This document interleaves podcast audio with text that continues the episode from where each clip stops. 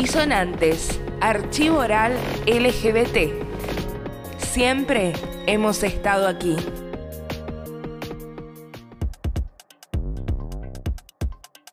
Mi nombre es Humberto Eugenio Cesano.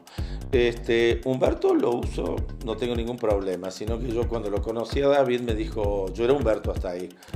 Y me dice, el segundo nombre como es Eugenio. Ah, yo Humberto no me gusta, te voy a decir Eugenio. Entonces a partir de ahí empecé a ser Eugenio.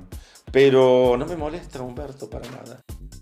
En el Somos aparece este personaje, la mona. Y me dice, Eugenio, tenés que dejar entrar travestis. Algunos. No, Mona, por favor, no, no, no, no, no, no, no. Va a ser para problemas. No, Eugenio. Tenés que dejarlos entrar. Vos no sos así. Vos no podés hacer eso. No empezamos a dejarlos entrar. Y las trabas que eran indios en esa época, algunas viven todavía, siguen siendo indios. Se portaban como señoritas, ni hablaban este, para poder entrar. Bueno, ahí logramos este, lo que nadie había logrado hasta el momento. Juntar putos, tortas y trabas y nadie se mataba. Había peleas entre tortas, había peleas entre putas, había peleas entre trabas, pero entre todo el mundo nunca.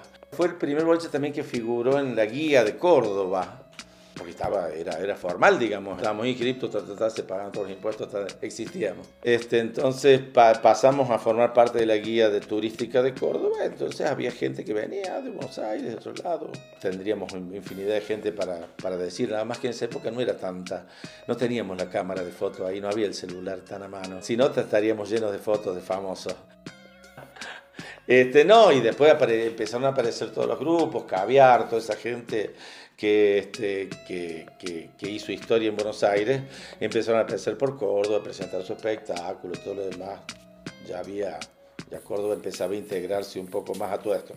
Eso fue bien, la policía nos volvió locos, tuvimos allanamientos, todos presos, un sinfín de veces, drogas adentro, un montón de cosas. Todo lo que la policía no pudo hacer, nos hizo. Todo el tiempo, ¿eh? hasta, hasta último momento, porque eso se extendió por 18 años. El Somos duró 6 años. Después de ahí, el dueño de la casa no nos quiso alquilar más. Creyó que ya era suficiente, digamos. Esos fueron dos contratos ahí. De ahí nos fuimos a la calle San Martín al 700, al lado de Seguro San Cristóbal, que ahora el local es de San Cristóbal. ellos lo, yo creo que de terror de que vayamos de nuevo, lo compraron. no, digo en broma, no sé. Bueno, la cuestión es que Ahí otros seis años y ahí yo lo pierdo a David, porque David fallece. Un cáncer, me lo llevó, trácate. Oh, y ya ahí quedé yo tirado. Yo nunca me, eh, nunca me repuse del todo, o sea, no, no, me, no me lograba reponer. Y después se venía el, el, pasamos otros seis años y se venía el fin de, la Rúa. Entonces, bueno, este, se venía el fin de la Rúa, alguien, me, lo, alguien me, me, dio la idea, vendí todo, le vendí mi, mi, negocio al portero y me fui a vivir a Brasil. Entonces, allá tuve 10 años y yo a Brasil lo amo porque me armé de nuevo ya me cansé de llorar frente al mar y los atardeceres, este, me armé de vuelta, sané y bueno, y me tuve que volver porque ya mi padre daba señales de que partía en cualquier momento, así que volví hace 10 años. Y no, 10 años es toda una vida, dejé amigos, dejé un montón de cosas.